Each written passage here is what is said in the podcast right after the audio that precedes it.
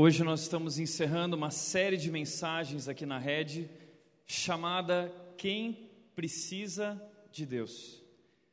Essa série foi trazida para a rede porque vivemos um momento do mundo em que o mundo está tão desenvolvido, já criamos tantas coisas, já temos descoberto tantos segredos da, do universo, a ciência descobrindo cada vez mais coisas e com isso colocando em xeque muitas vezes a nossa fé. Pessoas vêm nos questionar dizendo: puxa, mas e isso e aquilo, e nós não sabemos muitas vezes responder a essas pessoas porque cremos no que cremos.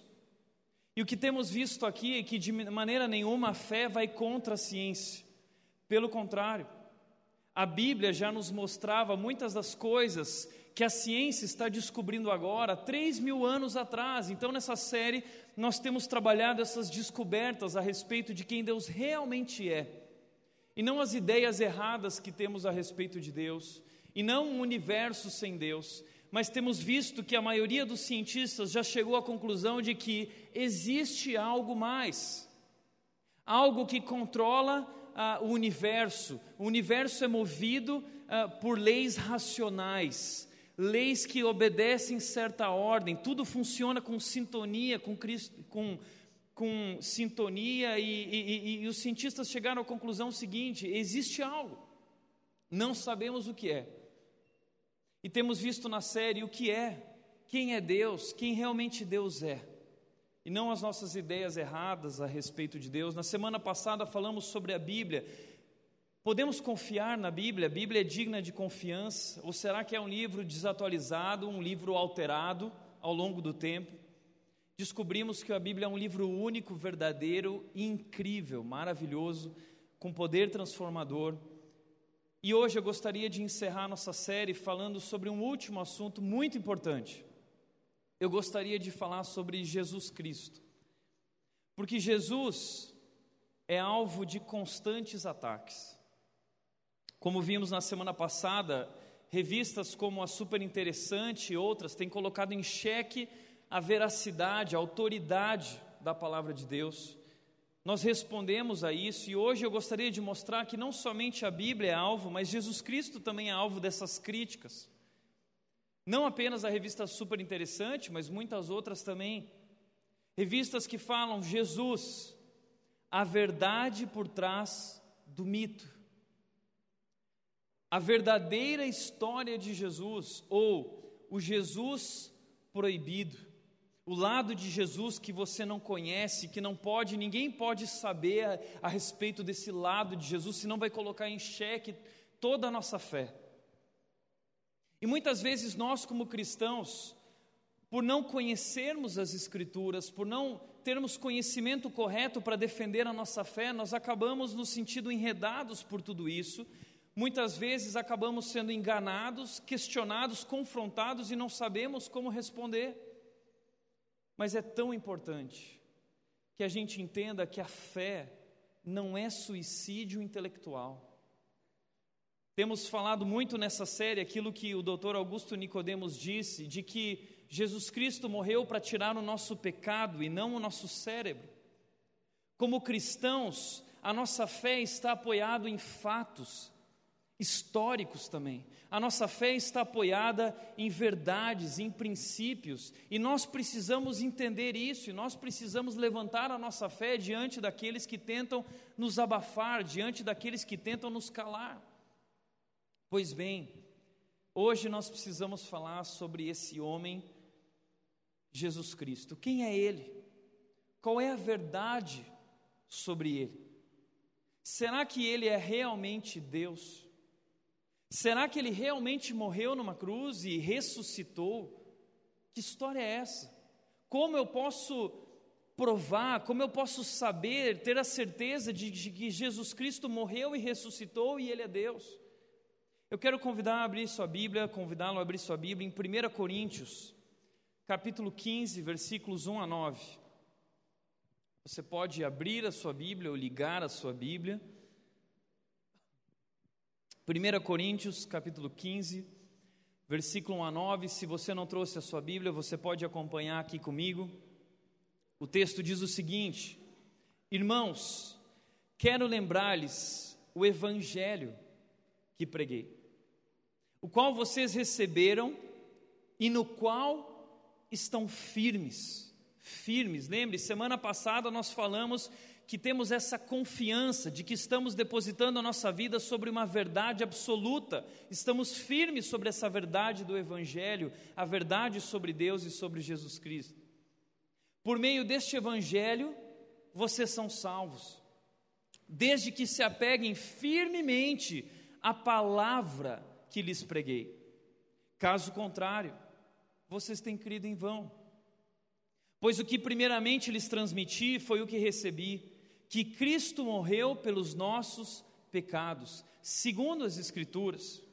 Foi sepultado e ressuscitou no terceiro dia, segundo as Escrituras, e apareceu a Pedro e depois aos doze. O versículo 6 continua dizendo: Depois disso, apareceu a mais de quinhentos irmãos de uma só vez, a maioria dos quais ainda vive, embora alguns já tenham adormecido. Depois apareceu a Tiago e então a todos os apóstolos. Depois destes apareceu também a mim, Paulo dizendo, falando, como a um que nasceu fora do tempo, que chegou um pouco depois, pois sou o menor dos apóstolos e nem sequer mereço ser chamado apóstolo, porque persegui a igreja de Deus. Através desse texto, eu quero trazer a você três evidências de que Jesus realmente é Deus. E sendo Deus, Ele é o Deus que morreu e que ressuscitou ao terceiro dia. Vamos às evidências, vamos aos fatos. E a primeira evidência que eu quero chamar a sua atenção são as Escrituras. A primeira evidência de que Jesus Cristo é realmente Deus e Ele realmente morreu e ressuscitou são as Escrituras, é a palavra de Deus, é a Bíblia.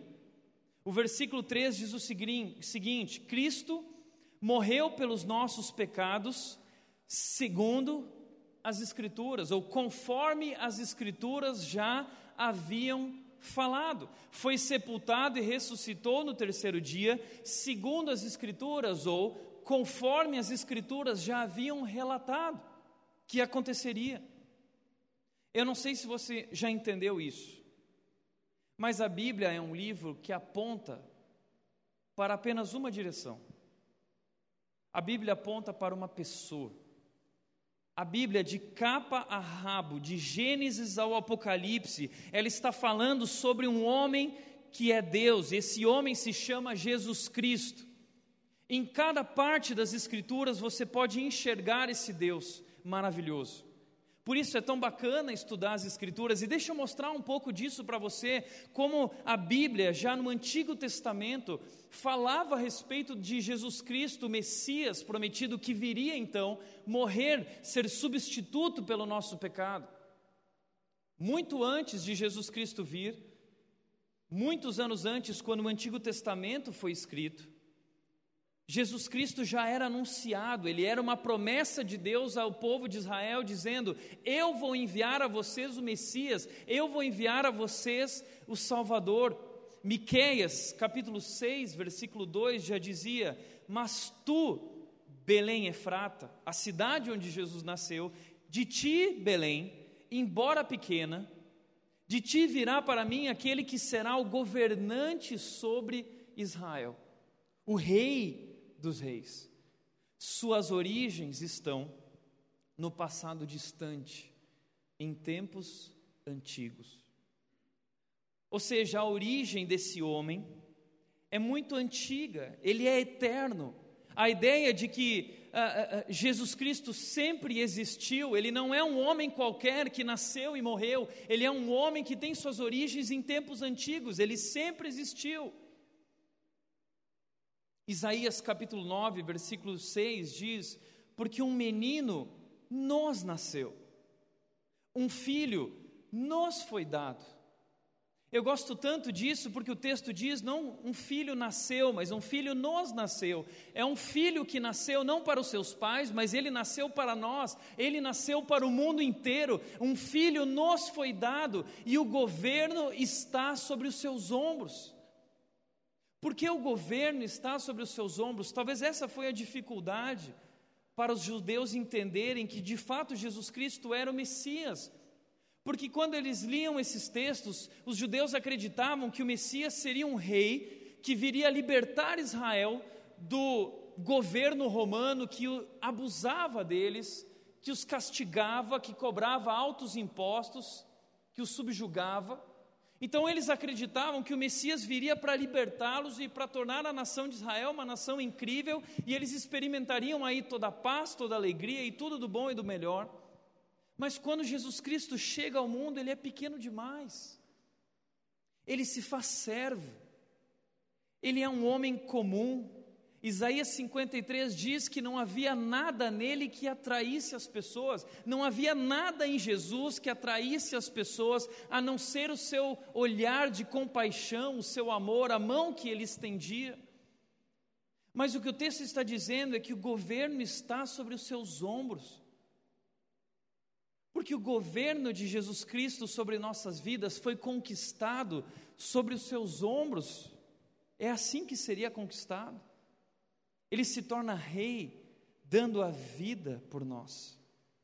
E ele será chamado maravilhoso conselheiro, Deus poderoso, Pai eterno, príncipe da paz. Ou seja, nesse homem, nós encontraremos a sabedoria do maravilhoso conselheiro, a sabedoria para viver, encontraremos o poder de Deus, encontraremos o amor do Pai eterno, encontraremos a paz, a, a, a, alegria que tanto buscamos nessa vida, é sobre Ele que está, Ele será reconhecido como maravilhoso conselheiro, Deus poderoso, Pai eterno e príncipe da paz. Aliás, a Bíblia não só aponta para esse Salvador dizendo que ele viria, mas também diz que ele morreria e que ele ressuscitaria, que ele não ele experimentaria a morte, mas não seria tragado pela morte. Salmo 16, 10, Davi está falando sobre uma situação dele, mas fazendo referência também a esse Messias futuro, Salvador, dizendo: Porque tu, Deus, não me abandonarás no sepulcro nem permitirás que o teu santo sofra decomposição.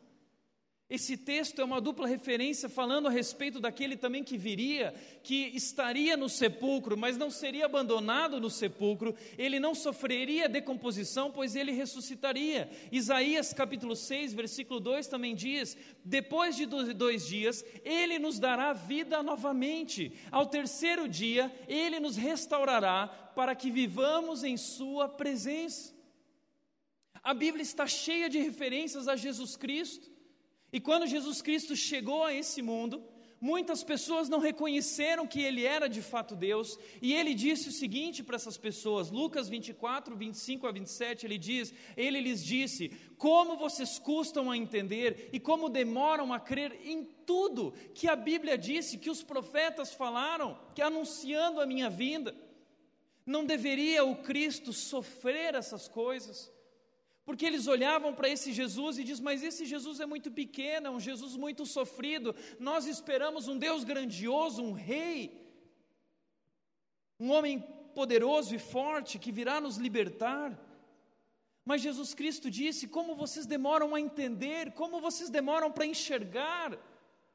Vejam, foi falado, foi anunciado que o Cristo deveria sofrer tudo isso para entrar, então entrar na sua glória, para então a, a se assentar sobre o trono, para então governar sobre o mundo inteiro.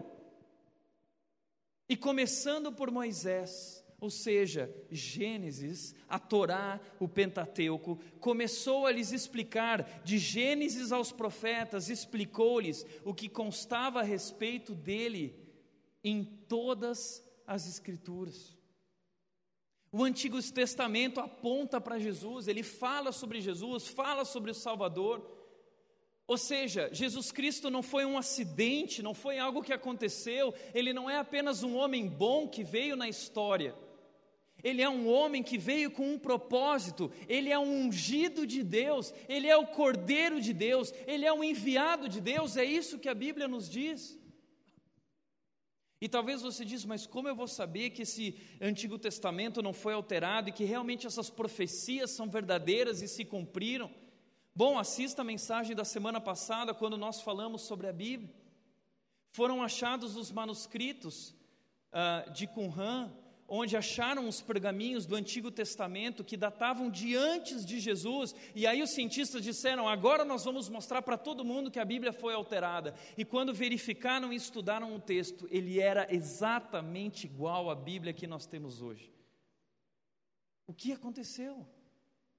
Um Deus poderoso preservou a Sua palavra, e a Sua palavra cheia de profecias, já dizia sobre Jesus Cristo que viria e morreria e ressuscitaria. Os sinais são claros, os fatos estão falando. Mas em segundo lugar, a primeira evidência são as Escrituras, mas a segunda evidência é a crucificação. O texto diz que Cristo morreu pelos nossos pecados. Esse homem foi crucificado por um motivo. Veja que existia um homem chamado Flávio Josefo. Ele é um historiador, filho de judeus, sacerdotes, mas ele conquistou a cidadania romana e, como historiador, ele falou muito sobre esse período de Jesus Cristo e dos discípulos, dos apóstolos. E ele disse o seguinte: um homem que viveu naquele período, você tem acesso a esses escritos, se chama A História dos Hebreus. É um livro bem grosso, você pode ler a história dos Hebreus, escrita por Flávio Josefo, que não era um cristão. Ele não é um cristão, ele é um historiador romano.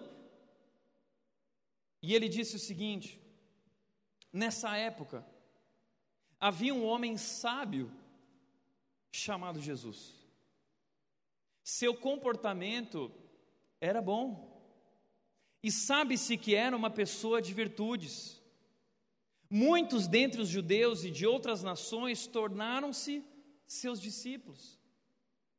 Mas Pilatos condenou a crucificação e a morte. Quem está falando não é um cristão. Quem está falando é um historiador do primeiro século. Ele realmente existiu. Isso tudo é verdade, você pode verificar. E ele fala: nessa época havia um homem chamado Jesus. Na visão dele, um homem sábio. E na visão do mundo, um homem sábio, um homem bom, como diz, um homem de virtudes. E muitas vezes eu ouço pessoas falando: ah, eu não sei se eu acredito em Deus, mas eu acredito em Jesus, que Ele era uma pessoa boa, que Ele deixou-nos bons exemplos. Agora eu quero te dizer uma coisa: Jesus Cristo não é apenas um homem sábio, Jesus Cristo não é apenas um homem bom e um homem de virtudes, Ele é Deus, Ele é Deus. E eu sei disso porque a Bíblia diz que Ele é Deus e porque Ele foi crucificado pelos nossos pecados. Esse homem bom foi crucificado. Por quê?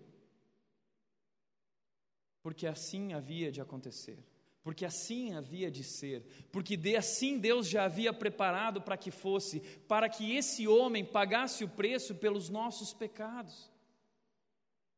Mas a terceira evidência, a primeira evidência são as Escrituras, a segunda evidência é a crucificação, e a terceira evidência é o túmulo vazio.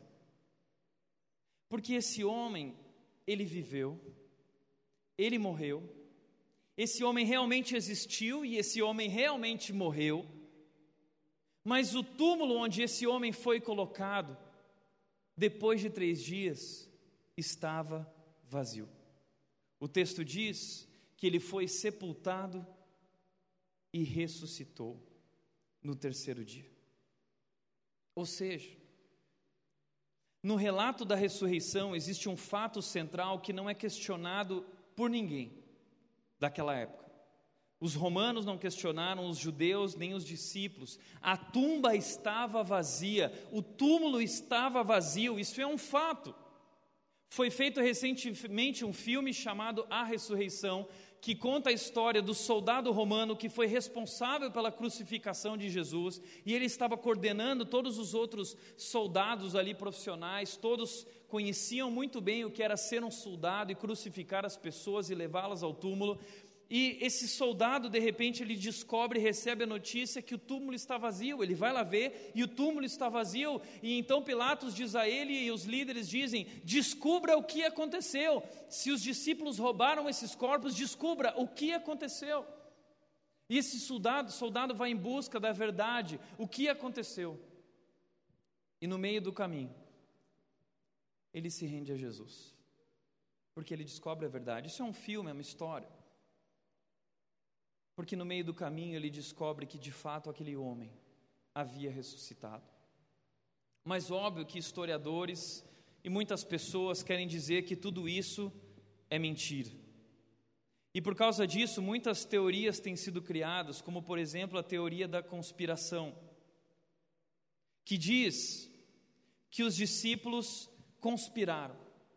Eles pensaram o seguinte: bom, ele morreu, mas não, os ensinos dele não podem morrer. Nós precisamos manter vivo aquilo que ele deixou, esse legado, essa sabedoria. Vamos manter isso vivo. Então, é, essa teoria diz o seguinte: que eles estavam com medo, mas que então eles tomaram coragem, eles se reuniram e eles planejaram manter vivos os ensinos do seu mestre.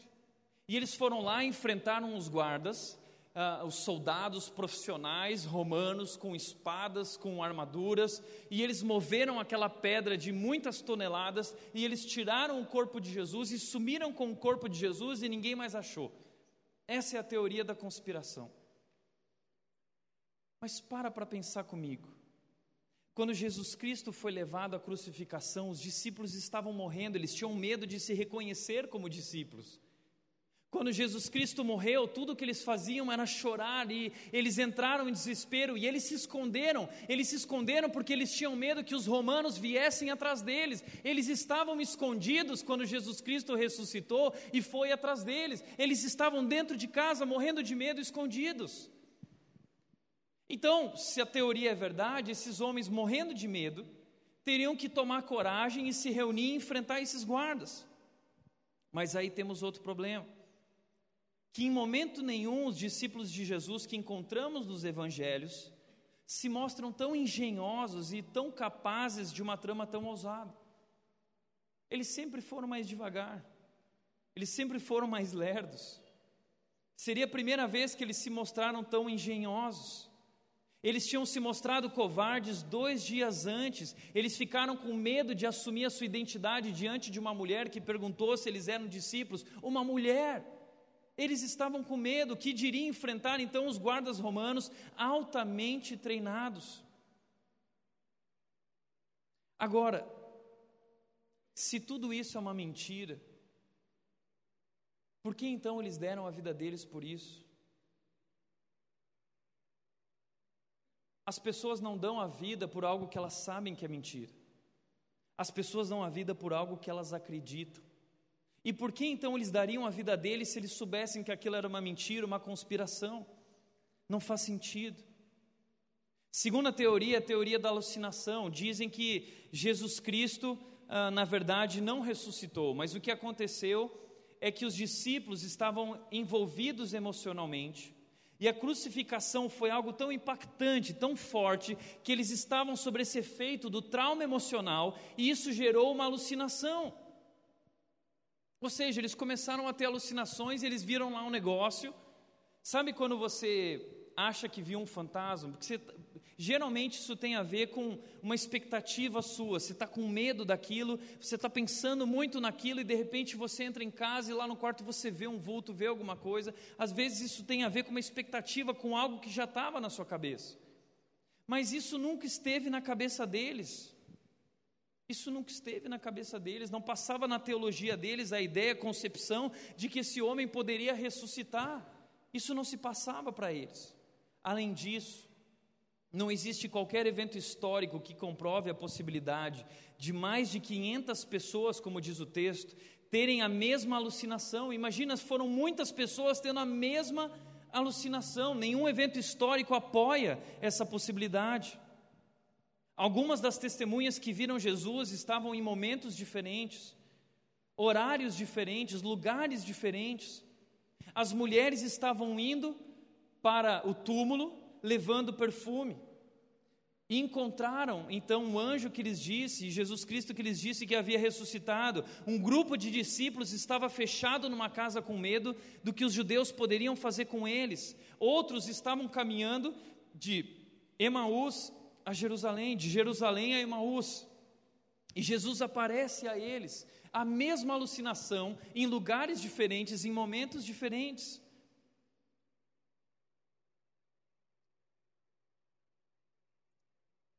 Se fosse só alucinação, seria fácil conter essa galera, não seria?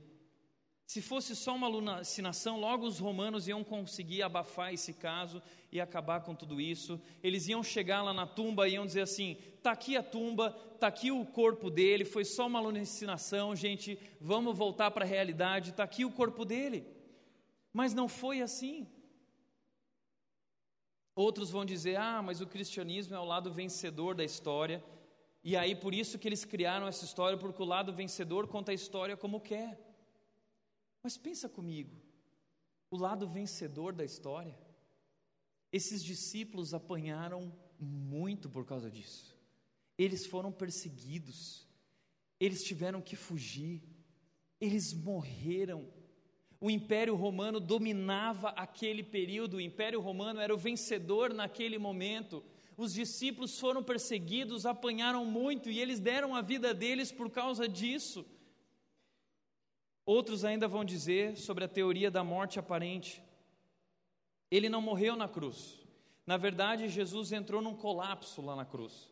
Ele entrou num estado de morto, mas não morto. Ele retornou, retomou os sentidos depois e ele saiu da tumba vivo, porque na verdade ele não estava morto. Mas os relatos da crucificação, especialmente os relatos que falam sobre tudo o que aconteceu, mostram que um dos lados de Jesus foi perfurado e saiu sangue misturado com água. Muitos legistas dizem que isso ali representa a morte quando o sangue já está misturado com a água. Os soldados romanos que foram responsáveis pela crucificação de Cristo, eles não eram cadetes, eles não eram moleques, eles eram homens altamente treinados, eles eram especialistas. Eles sabiam que se demorasse demais tinha que quebrar a perna. Eles sabiam que se demorasse demais tinha que colocar vinagre, pois isso ia fazer uh, uh, uh, o homem sofrer mais intensamente. Eles sabiam que se cortasse a parte lateral, tudo isso acelerava o processo da morte. Eles começaram a acelerar o processo da morte de Jesus. Os fatos estão na Bíblia, vá ler. Ele realmente morreu, esses homens sabiam quando o homem estava morto.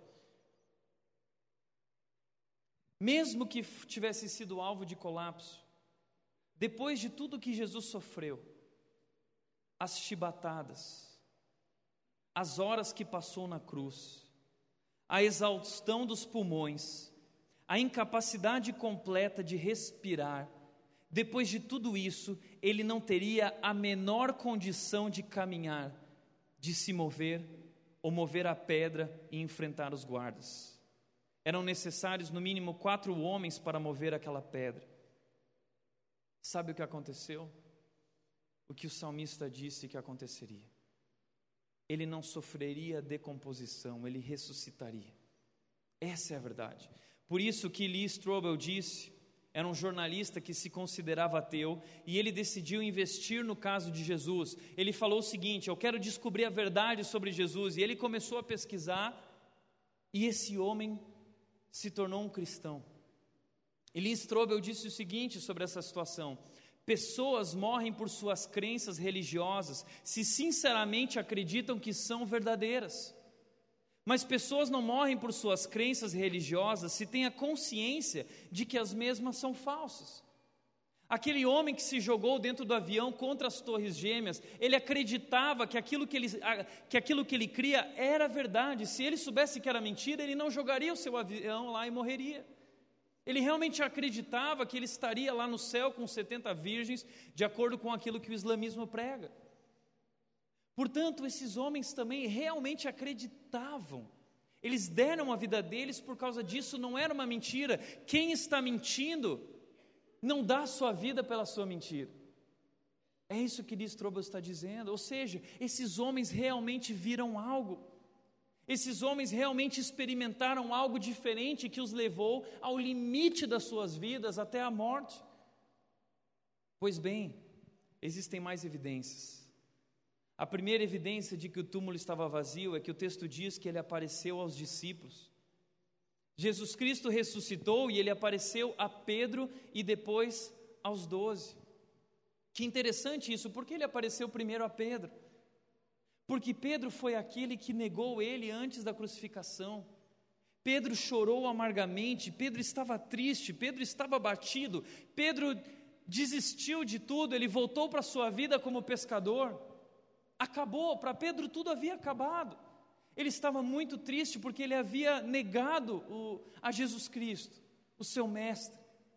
Então Jesus, muito amoroso, vai até aquele que negou e demonstra o seu amor por ele, dizendo: Pedro, tu me amas. E ele aparece depois aos doze, ele aparece aos discípulos. Olha que interessante. Especialistas dizem que a figura dos discípulos em Atos não confere com a figura dos discípulos nos evangelhos. Quando a gente vai ler os discípulos e apóstolos no livro de Atos, parece que são outras pessoas dos evangelhos. Como que eles mudaram tanto? Alguma coisa grande aconteceu para transformar homens medrosos e individualistas em homens ousados e altruístas. Alguma coisa aconteceu. Eles viram algo, eles presenciaram algo. Além disso, como eu já disse, eles eram judeus e na teologia deles, no pensamento deles, não havia qualquer possibilidade de que o Messias fosse preso, que o Messias morresse e sofresse. Para eles, o Messias seria um, seria um rei, muito menos a ressurreição. O que aconteceu foi um fato fora da caixa da teologia deles.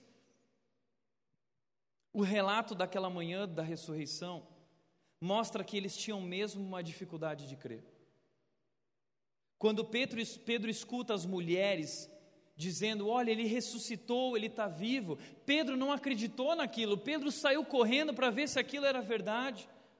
Um dos discípulos questiona os outros dez discípulos. Aqui o texto diz depois aos doze, mas é uma forma de dizer, porque um deles já não estava mais entre eles, Judas, o traidor. Mas então, um dos discípulos, Tomé, questiona os outros, dizendo: Eu não acredito no que vocês estão falando, eu só acredito se eu puder ver. E o texto diz que Jesus Cristo fala com Tomé e diz: Tomé, toca, veja, sou eu. Mateus relata que Jesus apareceu e alguns se curvaram e adoraram, outros duvidaram. Por que, que existe dúvida?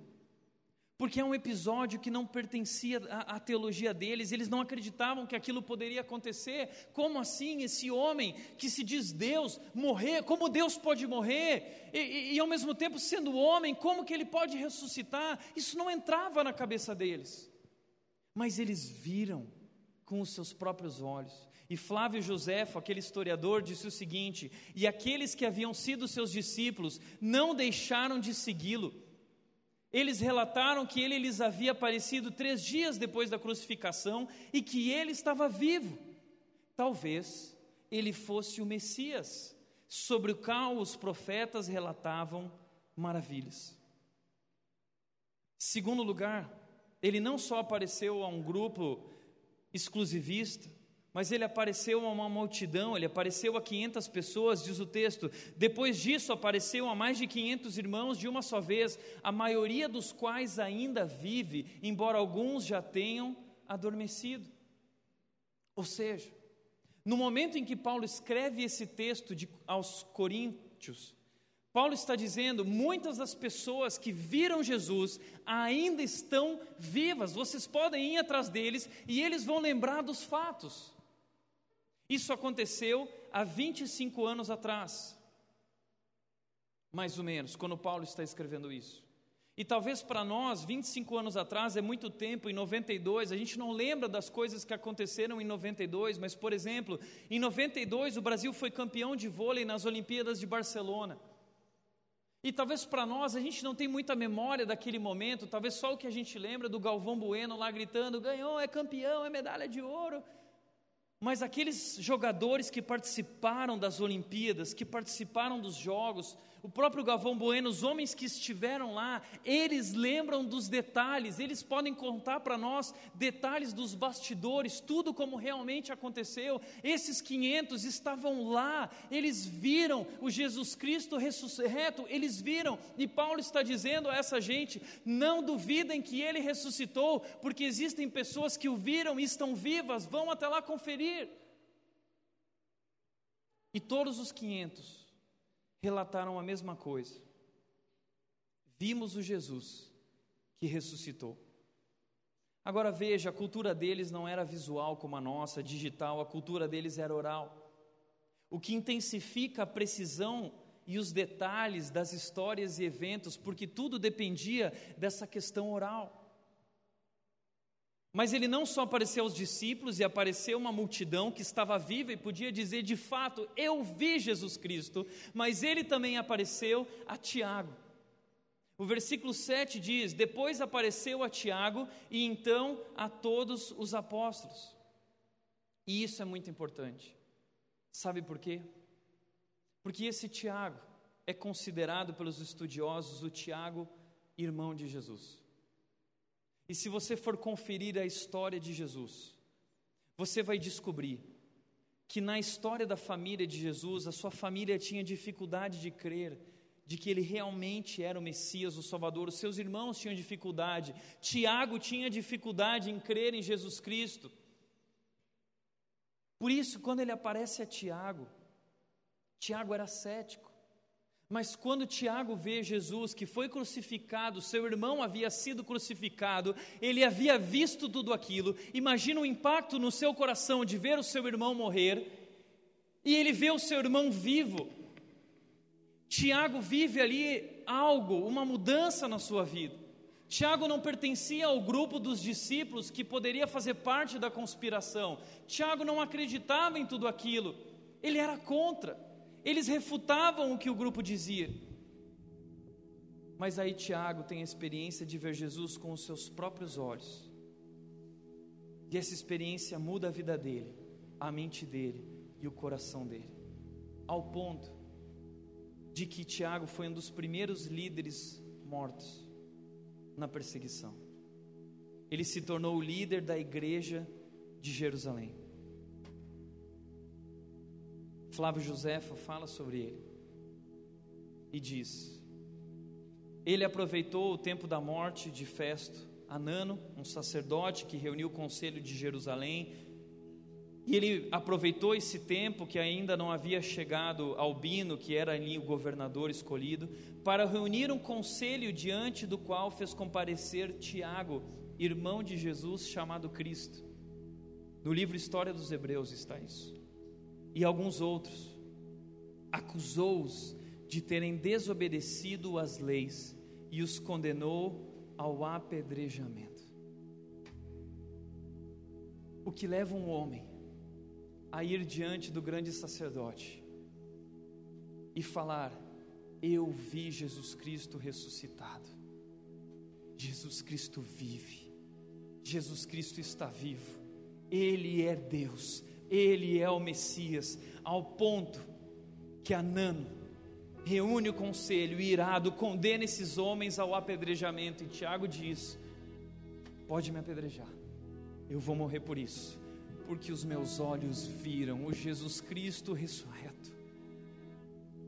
Tiago realmente existiu, não só Flávio Josefo falou sobre ele, mas em 2009 foi encontrado o que chamam de o caixão de Tiago está em Jerusalém. E no caixão há os dizeres em hebraico que dizem Tiago, filho de José, irmão de Jesus. Tiago era cético, mas ele viu, ele viu, e isso provocou uma mudança muito grande na vida dele. Mas em último lugar, a evidência do túmulo vazio é que Jesus Cristo apareceu a Paulo. Depois destes, dos 500, dos discípulos de Tiago, ele também apareceu a mim, como a um que nasceu fora do tempo. Foi depois de tudo isso. pois sou o menor dos apóstolos e nem sequer mereço ser chamado apóstolo, porque persegui a igreja de Deus. Nós estamos falando de um outro homem que era cético. Paulo não pertencia ao grupo dos cristãos, Paulo não pertencia ao grupo dos discípulos, pelo contrário, Paulo era aquele que perseguia esses homens. Paulo era aquele que pegava o seu cavalo e ia atrás desses homens e apedrejava esses homens. Foi o que ele fez com Estevão. Diz o texto que quando Estevão falecia sendo apedrejado, as vestes de Estevão foram colocadas diante de Paulo, que nesse momento se chamava Saulo. Ele era o perseguidor da igreja, o grande perseguidor. Ele era contra essa gente. Ele falava: Isso é mentira, isso não é verdade. Mas o maior perseguidor de Jesus teve um encontro com Jesus. No dia em que ele ia para Damasco, Paulo teve uma visão e ele cai. E ele vê Jesus e Deus fala com ele, dizendo: Paulo, Paulo, por que me persegues? Eu sou o Cristo, Jesus Cristo, Filho de Deus. E depois disso, a vida de Paulo muda por completo. O maior perseguidor de Jesus se torna o maior discípulo de Jesus. Paulo está sendo muito modesto, ele diz que ele é o menor porque ele não merece, porque ele matou muitos desses que deram suas vidas dizendo eu creio, eu creio. Ele matou e ele disse eu não mereço porque eles estavam certos. Mas Paulo se torna então o maior dos apóstolos, o maior dos discípulos, porque ele viu Jesus Cristo ressuscitado. Que benefício Paulo tinha com essa mudança? O que Paulo ia ganhar? Paulo ganharia a morte, porque Paulo morreu decapitado. Paulo deu a vida dele por essa verdade. Esses homens, esses discípulos, eles deram as suas vidas, eles foram arrastados, eles foram apedrejados, eles foram crucificados, eles foram mortos diante de leões, eles foram rasgados em sua carne. Eles deram as suas vidas dizendo: Eu creio, eu creio que Jesus Cristo é o Filho de Deus, Ele deu a vida, Ele morreu e Ele ressuscitou. O túmulo está vazio. Mas a pergunta que fica é: por que Jesus Cristo fez isso? Por que Deus havia de morrer? Porque ele tinha que morrer, porque Deus simplesmente não nos perdoou, porque, como diz Tim Keller, em qualquer relacionamento onde existe algum dano ou prejuízo, o custo terá que ser pago por alguém. O custo tem que ser pago por alguém. Nós traímos a Deus. John Stott diz que o pecado é uma traição universal. Deus nos criou. E Deus disse: que vocês vivam em amor, em um relacionamento comigo, mas o homem decidiu virar as costas e seguir o seu próprio caminho a partir daquele fruto. E Deus disse: Não façam isso, porque no dia em que fizerem, vocês certamente morrerão. Mas enganados e seduzidos, eles decidiram: nós queremos o que nos faz felizes, nós queremos seguir o nosso caminho de acordo com os nossos achismos. Isso trouxe consequências graves.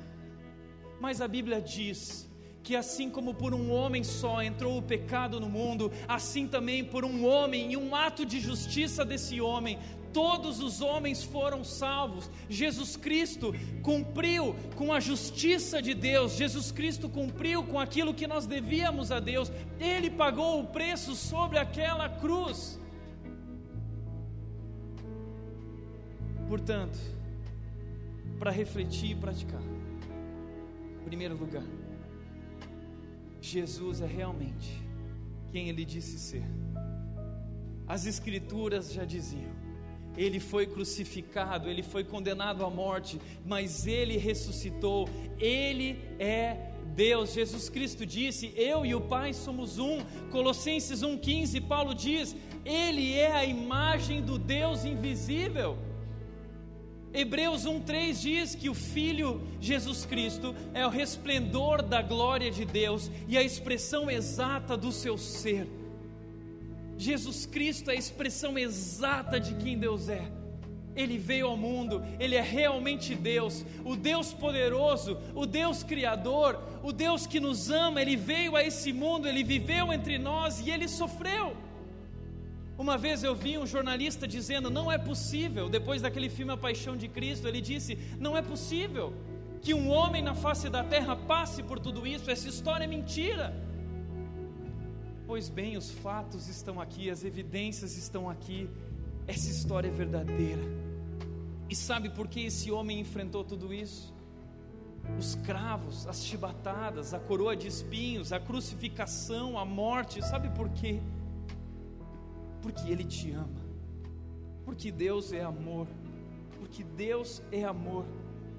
E o maior peso que foi colocado sobre Ele não foi. Uh, uh, o, o que mais doeu em Jesus, o que mais fez sofrer, não foram os cravos, não foi a crucificação, não foram as chibatadas, o que o mais fez sofrer foi o pecado sobre ele. A Bíblia diz que ele foi esmagado, a Bíblia diz que ele foi transpassado, a Bíblia diz que ele levou sobre si a, nosso, a nossa dor, ele levou sobre si a nosso pecado, a nossa enfermidade. Jesus Cristo é o Filho de Deus que deu a vida por mim e por você. Jesus Cristo é Deus. Mas, segundo lugar, o sacrifício foi aceito, o preço foi pago. A Bíblia diz em Romanos que já não há mais condenação para os que estão em Cristo Jesus, já não há mais condenação, o sacrifício foi aceito, nós fomos perdoados, os nossos pecados do passado, do presente e do futuro, Jesus Cristo pagou o preço e Deus aceitou o sacrifício, já não há mais condenação para nós, nós somos salvos, nós temos vida.